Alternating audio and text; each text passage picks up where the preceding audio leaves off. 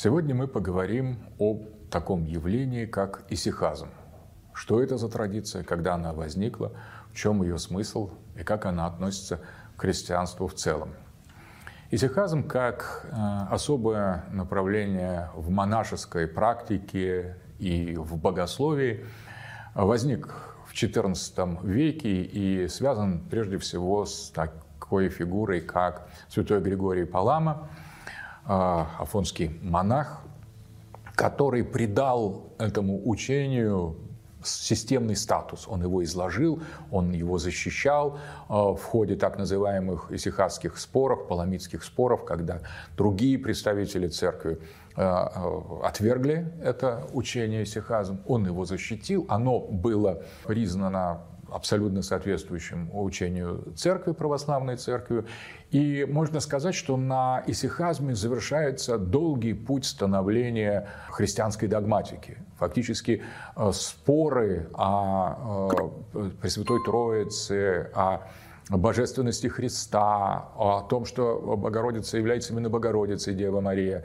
И многие другие догматические моменты, они обсуждались, э, э, начиная с самого начала христианства, а в эпоху Вселенских соборов приобрели такое очень острое значение. К этому добавилась позиция э, не только тех или иных групп внутри церкви, но и императора, политические аспекты. И вот становление а, христианской догматики, православия, ортодоксии заняло практически несколько веков. Самые основные пункты были определены шести первых Вселенских соборах, потом на седьмом Вселенском соборе были доведены, а, они как бы э, резюме было осуществлено. И на этом православные остановились, посчитав, что только эти семь, семь Вселенских соборов действительно вынесли главное положение о вероучении христианства, э, которые не подлежат никакому пересмотру. Католики пошли по своему пути и проводили уже свои невселенские соборы, которым иногда придавали э, статус вселенских или иногда не придавали, и, наконец, сосредоточились на том, что э, папа является, римский епископ Рима является тем, кто может толковать Э, христианства в согласии со своими представлениями, а православные, э, признав эти семь э, Вселенских соборов, дальше рассматривали только некоторые прикладные аспекты. Но и они тоже и, например, в спорах с католиками патриарх Фотий очень многие важные заключения относительно неприемлемости филиока в символе веры э, добавил. Но все равно это были уже, конечно, второстепенные, если угодно, богословские, хотя очень важные вопросы.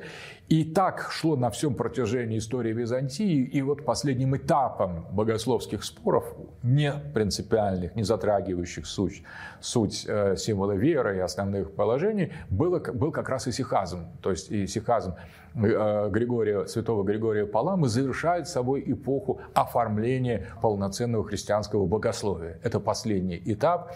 И в каком-то смысле многие видят в исихазме именно кульминацию этого богословского процесса, когда э, все основные э, положения э, были изложены, много было споров, много было диалогов, отлучений, много было ересей по ходу этих споров возникало вокруг тех или иных утверждений. И сам Исихазм подвергался большому гонению и тоже неоднократно э, признавался ересью в ходе этих споров. Потом, наконец-то, было принято необратимое и однозначное решение Вселенской Православной Церкви о том, что оно соответствует полностью соответствует ортодоксии, и тем самым исихазм стал вершиной христианского э, богословия. А, на русскую традицию духовную, религиозную, монашескую он оказал огромное влияние, начиная еще с Сергия Радонежского. И а, особенно исихазм был распространен с конца XVIII века в славяно-румынском монашестве благодаря Паисию Величковскому. Его ученики разошлись по всей Руси и способствовали распространению исихасской традиции практически во всех основных русских монастырях в большинстве. В Оптиной пустыне был центр этого русского исихазма, но и доходил исихазм и до Валаама, и до северных монастырей, то есть по всей территории Руси. Так вот, что же такое исихазм? Исихазм – это учение о том, что Бог обладает действительными выражениями и тогда, когда творение есть, и в этом, с этим связано так называемое домостроительство Бога, который создает мир, спасает мир, судит мир, а, преображает мир. Это его домостроительство Бога по отношению к творению. Но существуют и другие формы, если угодно, излияния божественной любви, даже тогда, когда нет творения. Вот это очень важно, потому что исихазм додумывает, может быть, до самого логического предела а, важнейшее положение христианской религии, что Бог – это любовь, что Бог и есть любовь, и что христианский Бог – это Бог любящий. А раз Он любит, значит, Он выходит за свои границы. И так через божественную любовь и осмысляется творение. Бог создал мир не потому, что Он мог, Он всемогущий, а потому, что Он возжелал, Он полюбил это. И Он полюбил человека в этом мире. И Он, видя, что человек падает необратимо, полюбил его настолько, что отдал за него своего сына. И Бог послал третье лицо Э, по совету трех лиц э, Святаго Духа в мир, чтобы основать церковь Христову, чтобы утешать человечество. Смотрите, какое э, прекрасное слово «параклетос» греческое, «утешитель» мы его переводим на русский язык. Бог утешает людей, но разве будем мы утешать кого-то, кого мы не любим? Бог любит людей, Он э, жертвует э, ради людей своим Сыном, Он утешает людей после воскресения и вознесения Христа. Вот такой любящий Бог – по отношению к творению и является ядром христианского мировоззрения. Бог, который любит, Он творит, любит, Он спасает, любит, Он жертвует, любит, Он утешает, любит. И даже когда Он судит, Он любит людей, потому что Он их фактически спас этой жертвой. Вот этот любящий Бог в отношении творения любящий всегда. Но возникает идея, а когда творения нет? Ведь Бог – это то, что есть и тогда, когда нет ничего. Нет творения, а Бог есть. Есть творение, Бог есть. Не будет творения, Бог опять будет. Он всегда есть. Он был, есть и будет. Он, он вечен и неизменен. И вот возникает идея, а как же эта божественная любовь живет вне творения? И вот тут а, а, святой Григорий Палама приходит такому озарению, действительно э, к некоторому внутреннему духовному откровению, что у Бога есть энергии. Энергия по-гречески – это деяние, это то, что происходит в действии. И эти энергии в Боге не совпадают ни с творением, ни со спасением, ни с утешением, ни с совершением. Эти энергии выходят за пределы, за пределы Бога, даже когда нет творения – это божественная любовь, которая как солнце светит, а как его лучи. И вот эти лучи божественной любви, эти божественные энергии есть всегда. И когда есть творение, и когда нет. Вот это э, сразу же меняет всю картину, собственно, классического богословия, потому что можно, э, ну не то что себе, конечно, представить, что Бог замысливает творение вечности. Вечный Бог замысливает в этих энергиях творения еще до того, как оно создано, а, сохраняет память об этом творении после того, как оно было. В принципе, это все для Бога одно мгновение. Но самое, конечно, важное для а, святого Григория Паламы и для исихазма было, что божественные энергии действуют и тогда, когда творение есть. И они пронизывают тварные, тварные слои, тварную, тварную массу неба, земли, воздуха. Они пронизывают и достигают, как Христос достиг, э, на а, а, ада, до ада преисподнего, так и эти энергии просто вот для них творение не преграда. Это не предел. Они его пронизывают. Когда нет творения, они э, э, исходят из Бога. Когда есть творение, они пронизывают его. Когда нет творения больше, когда его не будет, они все равно будут, эти вечные энергии божества. Именно э, исходя из этих представлений о божественных энергиях, то есть о вечности и неизменности божественной любви, получается так, что Бог не просто полюбил творение, когда он его создал, а он просто есть любовь. Он любит всегда, и когда есть творение, и когда нет творения, и, как, и после, и когда его не будет. И это Бог как любовь, вот он и является обоснованием этого учения о божественных энергиях, которые пронизывают творение, когда оно есть.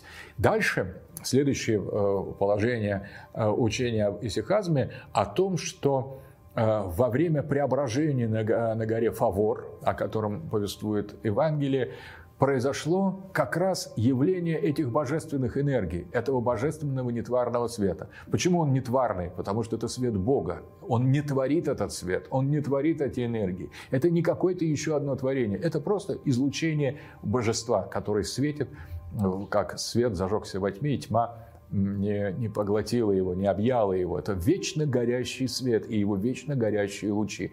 Есть ли вокруг него наряду с этим светом что-то еще, второй свет в виде творения или нет, он всегда светит. И вот именно такой свет увидели апостолы, которые, три избранных апостола, которые пришли вместе с Христом на гору Фавор, где э, увидели, как Христос беседует с Моисеем и с пророком Ильей.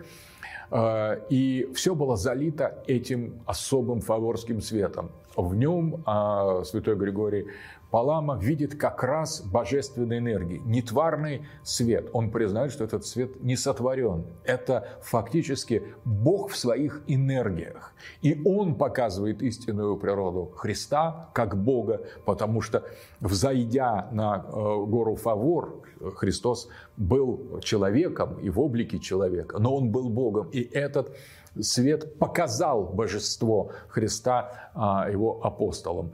И э, этот нетварный свет открылся миру в, на горе Фавор. И дальше Святой Григорий Палама и э, отцы, монахи, аскеты, мистики, которые предшествовали ему, которые тоже подходили к этой, э, к этой тончайшей идее, к этому таинству, к тому, что называется умным деланием или «noera atlesis» по-гречески – в каком-то смысле атлисис – это как атлетика, то есть это упражнение ума, называется умным деланием мы переводим, или умной бранью, можно сказать. Это умное такое состязание, когда ум а, обращается к источнику своего возникновения, то есть к самому Богу. И а, вот это умное делание в исихазме трактуется как возможность монаха, христианина, Э, верующего, крещенного, церковленного человека созерцать этот божественный свет в самом себе. И созерцание этого божественного нетварного света преображает саму природу природу человека. Это фактически и есть тот высший и последний, наивысший дар любви, который принес Христос. Христос дает дар обожения, Он стал человеком, чтобы люди стали Богом, и Э, святой Григорий Палама и Сихасты поясняют, как. Вот как становится Богом. А становится Богом в, тогда, в тот момент, когда э, верующий э, сподобляется созерцанию нетварного божественного света. И это вечная энергия, которая достигает ума верующего, а ум в душе – это его главная осевая Э, осевая часть, то есть вся разумная душа строится вокруг ума. Ум – господин души, он центр, нус по-гречески. И вот этим умом, этим нусом и созерцает нетварные энергии э, душа э, монаха, душа аскета, и от этого, в этом созерцании максимально сливается с самим этим светом и изменяет свою собственную природу. То есть ум смотрит как бы в источник самого себя. То есть ум э, глядит на то, что ему предшествовало в божественном в божественном свете и таким образом схватывает э, свои корни. В этом случае ум не рассеивается по внешней периферии, он не обрабатывает результаты органы чувств, а он сосредотачивается в себе, погружается в себя и уходит еще глубже. То есть в обычном состоянии ум смотрит вовне. А ум исихаста, ум в умном делании должен повернуть свою ориентацию. Ум должен смотреть на, внутрь самого себя, в те области, где еще он не был умом, в предшествующие области. И это и есть созерцание нетварного света и преображение ума. Есть акт прямого а, обожения или теосиса по благодати, потому что лишь Христос принес нам знание об, этом, а, об этой возможности, Он дал нам этой своей жертвой возможность преображения и обожения, а в, на горе Фавор Он показал своим ученикам, первым христианам, э, апостолам, показал, что такое нетварный свет. Так э, утверждает исихасская традиция. И это, в принципе, и есть кульминация э, христианского богословия, как богословие любви. Интересно, что католики не приняли это учение совсем, ну, уже прошло уже а, несколько столетий после разделения церквей, после того, как католическая церковь признала православную еретической, э, раскольной, э, схизматиками восточными называли католики православных. Э, православные ответили тем же, отказались признавать высший приоритет Папы Римского и католическое трактование его значения. И таким образом признание или непризнание учения святого Григория Паламы э, христианским Западом уже не имело никакого значения для православного мира, а в православном мире э, святой Григорий Палама и исихазм был признан как, как венец, как абсолютно как триумф, как кульминация богословия любви. И именно в этом качестве а, эта традиция и существует, и так она была перенесена и к нам, достигла нас.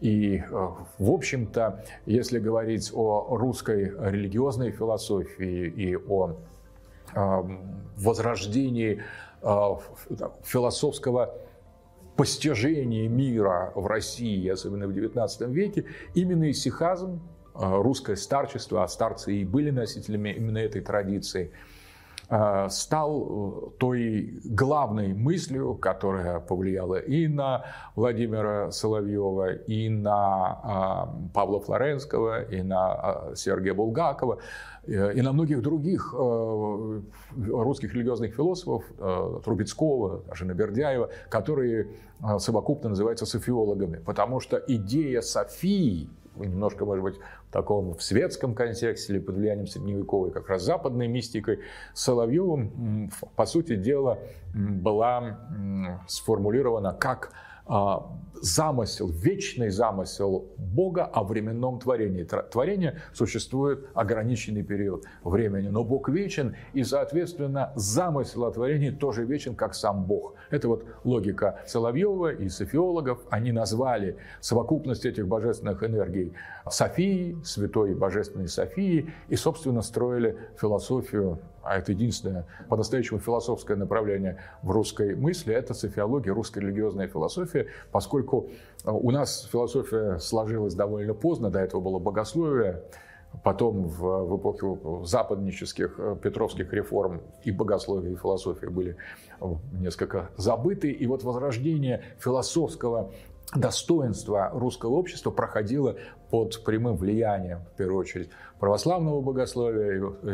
И, и, и главной, главной мыслью, главной линией была традиция исихазма, был исихазм. Афонский исихазм, старческая традиция, начиная с славянофилов, и вот э, Киреевского, который открыл старчество для а, такой светской, э, городской, э, дворянской элиты. И дальше до русской религиозной философии Соловьева, Флоренского и Булгакова. И здесь как раз исихазм стал таким ядром софиологии и главным источником вдохновения для практически а, всей э, той русской философии, которая по-настоящему заслуживает это название. Остальное было лишь жалкое подражание Западу или как какие-то совершенно случайные, невразумительные заметки на полях, хотя технически интересные, но по-настоящему самобытная русская философия стала именно в этой в софиологическом направлении. И софиология вдохновлялась, ориентировалась, особенно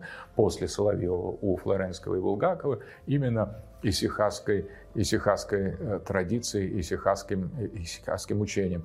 Осталось сказать еще несколько слов о том, что называют э, исихасскими практиками, потому что святой Григорий Палама передал также и некоторые Э, практики, связанные с умным деланием, то есть э, помимо общей аскетической практики э, борьбы с духами, выявления прилогов павших духов, которые только на приближении к границе души уже начинают оказывать воздействие. Чем раньше мы заметим приближение беса, считали а, а, отцы, основатели аскетики, монахи, с самого начала христианства, чем быстрее мы присутствие беса или демона в нашем окружении заметим, тем надежную защиту построить, там, более сильный и серьезный отпор ему дать. Это как искусство охраны крепостей. Наша, наша душа – это крепость, ее осаждают падшие духи, они пытаются нащупать пролом. Если мы распахнем все двери, будем доверять внешнему миру, мы будем затянуты в эти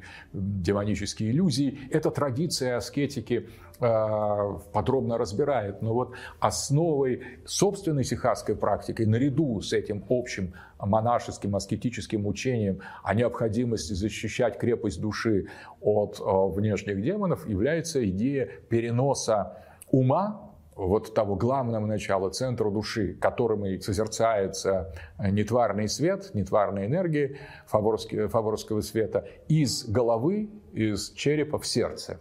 Вот так на уровне символической анатомии э, строит свое свою практику исихазм. Э, речь идет о э, символическом описании двух типов ума. Платон разделял в уме э, две части или две формы существования ума. Ум разделяющий, называл Платон это дианоя, то есть ум, который разделяет. Диа – это разделение, а ноия – это относ, ум.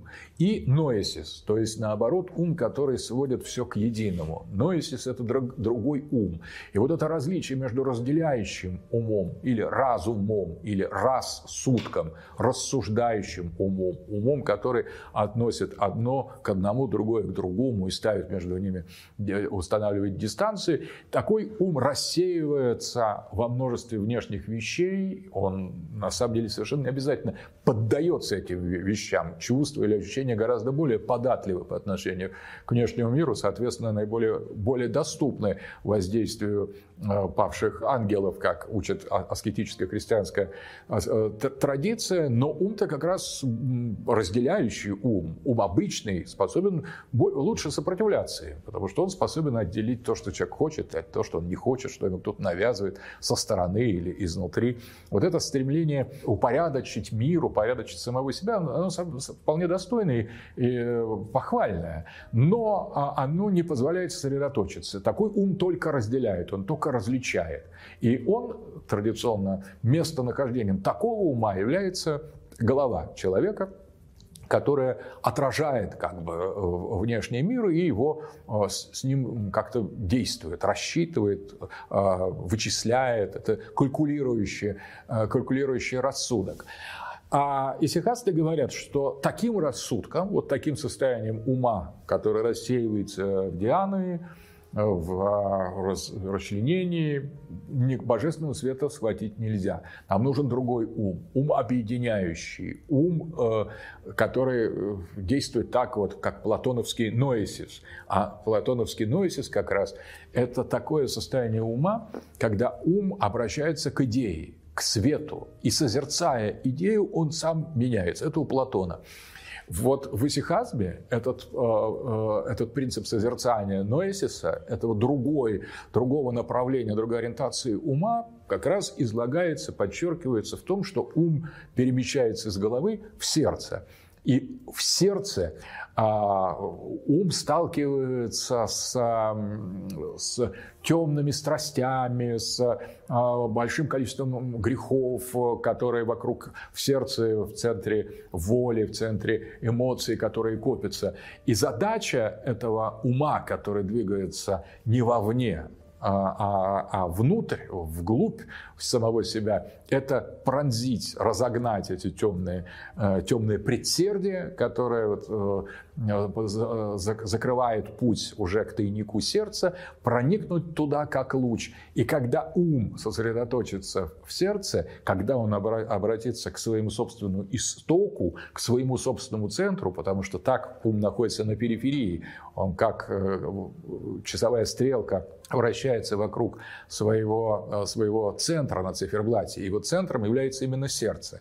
А то, та окружность, по которой вращается эта, эта стрелка, это то, что находится в голове. Ум разделяющий. А вот ум объединяющий, ум неподвижный, ум сам по себе находится в точке сердца. И перемещение ума из головы в сердце является основой исихасской практики. Когда ум из головы перемещается в сердце, а это а этому способствуют определенные дыхательные формы, определенная неподвижность. Отсюда слово «исихия» наконец-то мы подошли. Э, исихазм – это от греческого слова «исихия», то есть молчание. Когда монах а, погружается вот в эту внутреннюю работу, в умное делание, перемещение ума из головы в сердце, он перестает использовать ум вовне. То есть ум не выражается в словах, ум не выражается в неких, э, даже в молитвах. Э, ум, э, наоборот, замолкает, затихает. Он движется не изнутри вовне, а извне вовнутрь.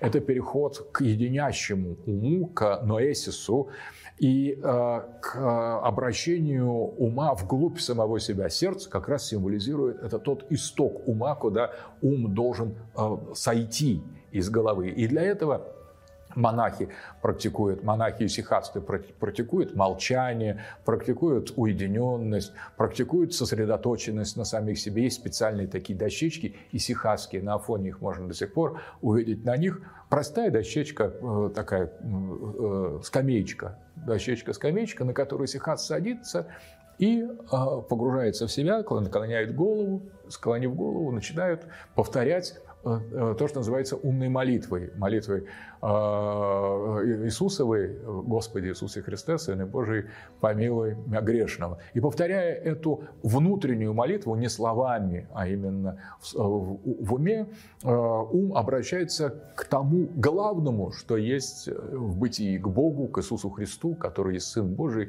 и который является основой, альфой и омегой всего христианского учение, но в своем корне. Вот в, в исихазме, вот учение о тишине, вот учение об умном делании, вся полнота, широкое богословское развитие, ритуальность, обрядовость, молитвенная литургия, э, множество э, форм богослужений, тропарей, э, литература колоссальная, которая сопровождает христианскую традицию, все это оставляется вовне. Все это откладывается из всего изобилия содержания христианской культуры берется маленькая деревянная дощечка, простой хитон и человек – то есть само монашество-то как раз пытается, эта традиция, чтобы освободить человека от внешнего, освободить его от попечения, от мира, от, от семьи, от общества и дать ему возможность побыть человеком. То есть сосредоточиться на своем человеческом и на том,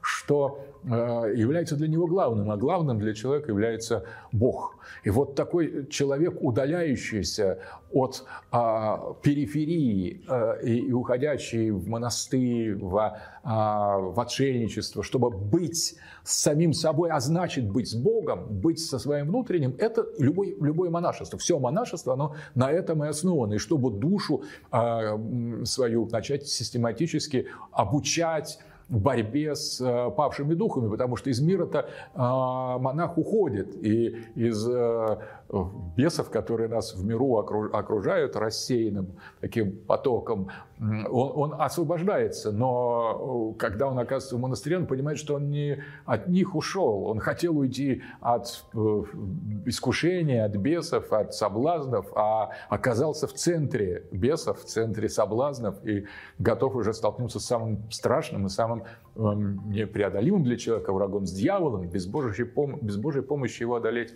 невозможно. Поэтому любой монах, монах это слово один, одинокий, он э, уходит от, э, из множества людей, но он не может уйти от множества бесов, которые, наоборот, проявляются как таковые. Раньше ему, монаху казалось, что это его люди отвлекают. Там, дети, жены, общество, какие-то соседи постоянно не дают ему возможности сосредоточиться. А когда он э, оказывается один в монастыре или совсем в отшельником, он понимает, что он их оставил, а бесов только прибыло. То есть голосов и э, разных э, соблазнов, искушений, только количество увеличилось, но теперь он понимает, что речь шла и в миру-то шла не о людях, а об, об этом о падших духах. Вот это очень важный вывод а, монашества. А исихазм является кульминацией монашеского пути, потому что в исихазме а, монах э, погружается в самую глубину самого себя. Вот это движение от ума, которое позволяет э, во многом, э, находясь в голове, различать духов и как-то с ними противодействовать, он уходит в самую глубь, в самый, в самый центр этого ума, в, глубь, в тайную часть, как писал блаженный Августин, «Абдитус ментис» – тайный, тайная часть, несказанная часть внутри ума, некий внутренний скрытый алтарь, который э, является истинным истоком ума. И там, в этом, в этом в сердечном месте, внутри сердца, в самой сердцевине самого себя, э, как спасенного Христом христианина, как монаха, как человека, он в самой глубине может сподобиться видения этого нетварного света. И это преображает необратимо монаха, в этом смысл э, исихазма. И в смысл умной молитвы «Господи Иисусе Христе, Сыне Божий, помилуй меня грешного» заключается в том, чтобы не произносить ее словами, а чтобы к ней стянуть все обилие, внешнее обилие христианского учения. В этой маленькой короткой э, молитве, которую можно и сократить «Господи Иисусе Христе, Сыне Божий, помилуй меня», можно и грешного оставить, или просто «Господи Иисусе Христе», как некоторые старцы учат повторять. Э, и вот в, в этом бесконечном повторении это не нечто механическое, что делает человеческий ум или тем более человеческий язык, а это то состояние в молитве, предстояние Богом, в котором начинает жить суть сама человека. И повторение э, этой внутренней молитвы, этой молитвы молитв, которой стягивается все учение церкви, и погружение ума вглубь сердца, который тогда к сердцу стягиваются все движения внешнего ума к единству, и открывает а, монаху и сихасту путь э, к обожению, открывает ему возможность взойти на, на небо, а, вознестись вслед за Христом и исполнить а, до конца, до предела тот, э, тот дар и те, а, те возможности, которые дает человеку христианство. Поэтому и сихазм, и умное дело, и старческая традиция являются кульминацией христианской религии и самым тайным, самым важным центром и самой сердцевиной христианского учения как такового. Ну, на этом, я думаю, мы закончим наш э, курс, посвященный э, религии.